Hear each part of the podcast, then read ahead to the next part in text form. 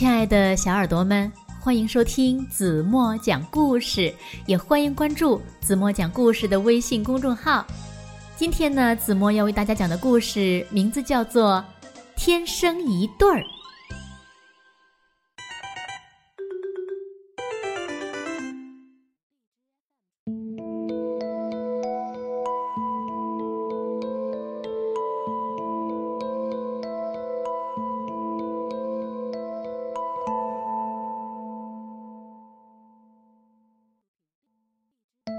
鳄鱼和长颈鹿是一对爱人，他们呀可是真心相爱的。虽然长颈鹿那么高大，鳄鱼这么矮小，但是他们住在非常特别的房子里，不用担心高矮的问题。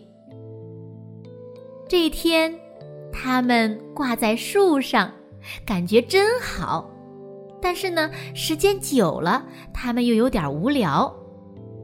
来吧，鳄鱼说：“我们到城里去逛一逛。”那去鳄鱼城还是长颈鹿城呢？长颈鹿问。他把一枚硬币高高的抛起，鳄鱼接住了，结果是长颈鹿城。鳄鱼说：“把车开过来吧。”他们坐上一辆长颈鹿鳄鱼两用车，驶向长颈鹿城。他们做的第一件事就是吃个冰淇淋。接着，他们走进一家糖果店，闻一闻各种甜蜜的香味儿。到了下一个商店。长颈鹿试穿了几件衣服，鳄鱼呢为它挑选了漂亮的鞋子。他们玩的太开心了，一点儿也没有注意到大家用奇怪的眼光看着他们。到了广场上，他们才听到大家都在叽叽喳喳说个不停。孩子们指着鳄鱼叫道：“呀，小不点儿！”小不点儿。接着呢，长颈鹿们开始嘲笑起来。哎呦，看呐，好奇怪的一对儿哦。嗯，咱们快走吧。长颈鹿说：“嗯，去鳄鱼城就没有人嘲笑咱们了。”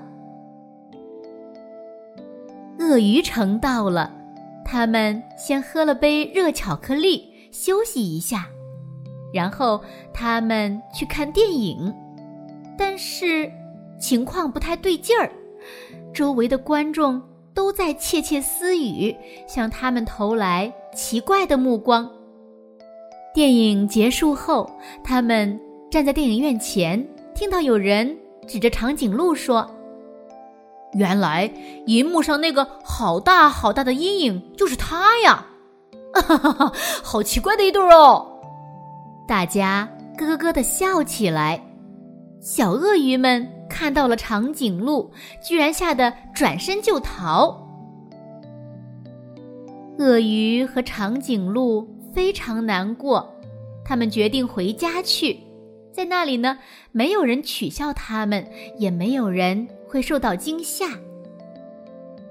突然，他们听到有人在大喊救命，还有消防车的警笛声。长颈鹿立刻迈开大步，抱着鳄鱼向出事现场飞奔而去。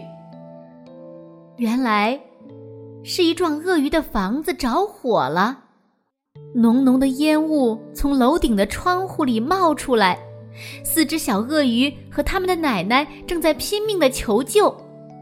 可是因为交通堵塞，消防队员不能立即赶来，必须马上采取行动，而且要快。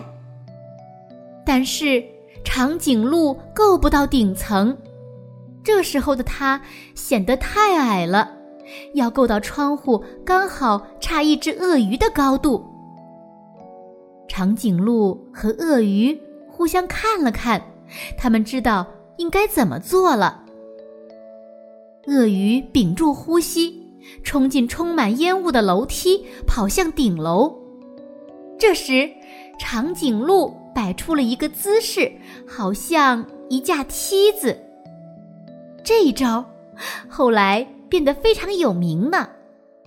鳄鱼跑到顶楼了，它将小鳄鱼们一只只递了出来，最后是鳄鱼奶奶。但是。他自己怎么办呢？烟雾越来越浓，还差一只鳄鱼的高度，他才够得着长颈鹿。你快跳啊，跳啊！长颈鹿大叫。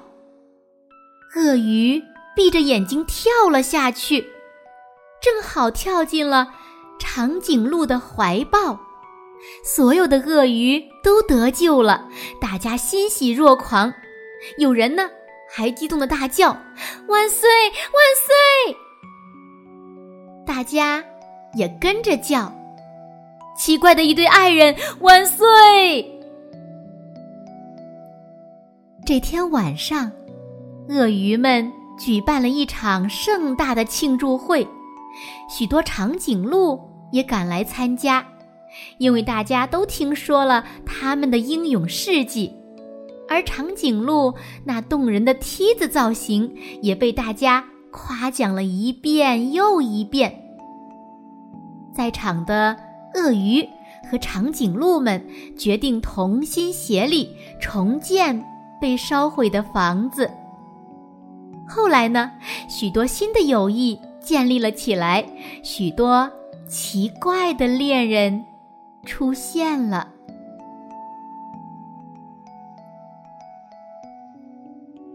好了，亲爱的小耳朵们，今天的故事呀，子墨就为大家讲到这里了。那今天留给大家的问题是：长颈鹿为了救小鳄鱼和鳄鱼奶奶，摆出了一个什么形状？如果你们知道正确答案，就在评论区给子墨留言吧。好了，今天就到这里吧。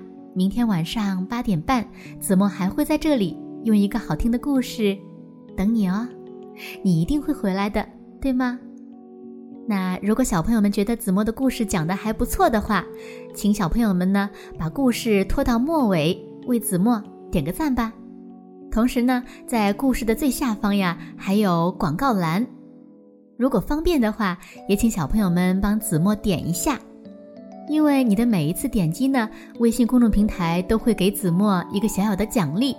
当然了，如果你真的特别喜欢子墨讲的故事，那就把子墨讲的故事分享给更多的小朋友吧。好了好了，说了这么多，该睡觉了，轻轻的闭上眼睛，晚安喽。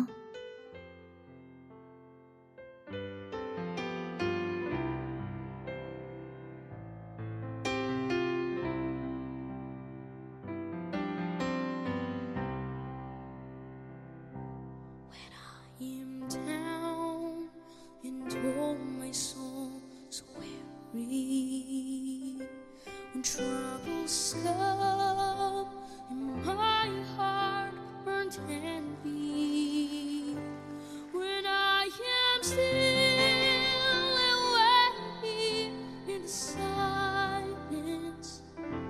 until you come and sit well with me. You raise me.